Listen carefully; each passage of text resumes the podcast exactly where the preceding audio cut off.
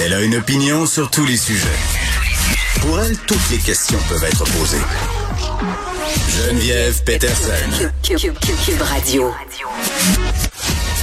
Salut tout le monde, bienvenue à l'émission. Et oui, c'est officiellement le printemps, les journées.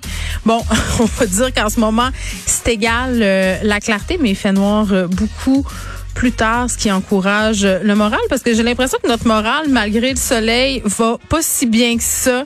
Euh, on regarde ce qui se passe un peu partout euh, du côté de l'Ontario, notamment le masque, c'est terminé, puis on se dit à quand notre tour, à quand notre tour, puis en même temps, les cas de COVID, c'est pas fini. Les gens qui ont pas eu la COVID à Noël ont l'air de l'avoir en ce moment, pour vrai. Donc, tu sais, on était dans les chiffres. Euh, rappelez-vous ce fameux 2 millions qui est devenu un 3 millions là, de Québécois qui auraient eu la COVID l'an passé. Là, j'ai l'impression que le reste des Québécois, là, le 3 millions qui reste, ben là, c'est en train de se passer. Et il arrive chez nous un phénomène très, très étrange. OK? Puis vous le savez, là, je fais comme une obsession test. J'en ai parlé beaucoup des tests, euh, les fameux tests rapides qui sont bon, pas si fiables que ça au final, euh, peut-être moins sensibles aussi aux variants Omicron. On a parlé avec Roxane Borges de Silva qui enseigne à l'école de santé publique, notamment sur le fait que lorsqu'on a un test qui est positif, tant et aussi longtemps que cette fameuse petite ligne rose, peu importe la pâleur de la dite ligne, on est positif, donc contagieux, parce que c'est ça que ça mesure ces tests-là, c'est la charge virale. Et là, quand je dis que je fais une obsession de test, c'est parce que, bon, vous le savez, là, je le répète assez, famille recomposée de cinq enfants dans trois écoles différentes. C'était une question de temps avant que tout le monde ait la COVID. Il y a mon fils qui échappe encore, mon fils de 7 ans. C'est une espèce de miraculé, mais là, je suis en train de me dire, ça doit être parce qu'il l'a eu, puis on s'en est pas rendu compte. Tu sais, à un moment donné, là, il s'est mis à couler du nez, puis je l'ai pas testé, puis ça devait être ça. En tout cas, c'est ce que je me dis. Mes deux derniers enfants, à pas l'avoir eu, ont été malades comme des chiens la semaine passée.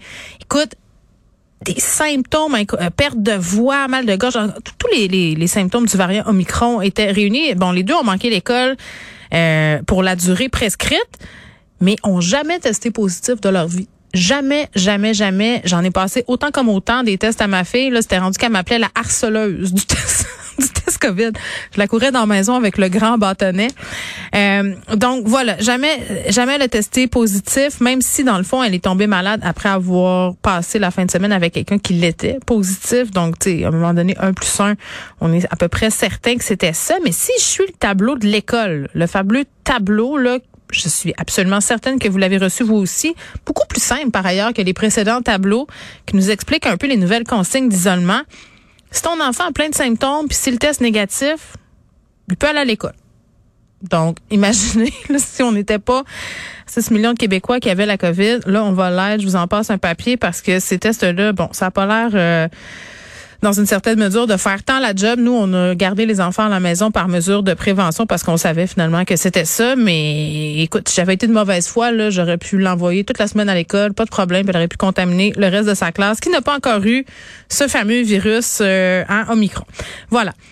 Mercure rétrograde-t-il? Moi, c'est la question que je me posais quand j'ai vu les sondages sur les intentions de vote au Québec. Puis là, ma réaction, ça a été la suivante. Le sondage Main Street, je me disais, bon, CAC, 36 Parti conservateur, 24, juste après la CAQ, je me disais, ah, mais là, c'est juste une petite boîte de sondage. C'est pas, c'est pas inquiétant. J'essayais de me dire que c'était une anormalité chiffrière. Disons ça comme ça. J'invente des mots aujourd'hui. Euh, mais voilà, d'autres de mes collègues ont amené des sondages, entre autres celui fait par Synopsis Recherche Marketing, où on nous apprend quand même que les intentions de vote, ce serait 44% la CAQ, 16% Parti conservateur, 15% PLQ. Donc, le Parti conservateur qui chauffe le derrière de François Legault. J'aurais tendance à dire que c'est dans la région de Québec et dans la Beauce, mais quand même, ils sont là euh, contre toute attente et on se demandait beaucoup si Éric Duhem allait réussir à conserver sa base d'insatisfaits quand les mesures sanitaires allaient tomber. Ben pour l'instant, il semble que oui. Donc, on va essayer de s'expliquer ça, ces chiffres-là, avec Marc-André et Elsie un peu plus tard à l'émission. Évidemment, on est tous et toutes en attente, rivés sur le bout de nos chaises. Le suspense est insoutenable parce que demain, c'est le budget d'Éric Girard.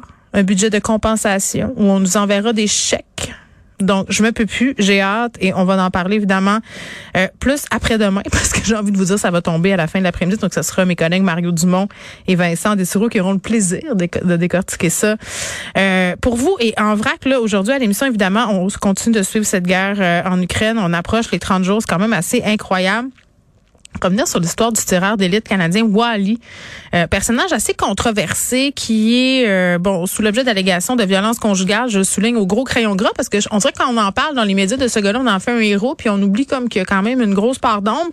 Toujours est-il qu'il est parti en Ukraine, il l'avait fait là euh, en 2015 en Irak pour soutenir les troupes et là toutes sortes de rumeurs qui courent à son sujet partout sur les médias sociaux. Il serait mort 20 minutes après être arrivé, là, toutes sortes d'affaires, ça, aurait été démenti tout ça. Mais comment ça se fait qu'il y a autant de légendes urbaines entourant euh, ce bonhomme-là. Et pendant que tous nos yeux sont rivés vers l'Ukraine, euh, il se passe quelque chose en Birmanie. Vous le savez, là, on en a parlé à quelques reprises cette année à l'émission de ce qui se passait là-bas, le coup d'État.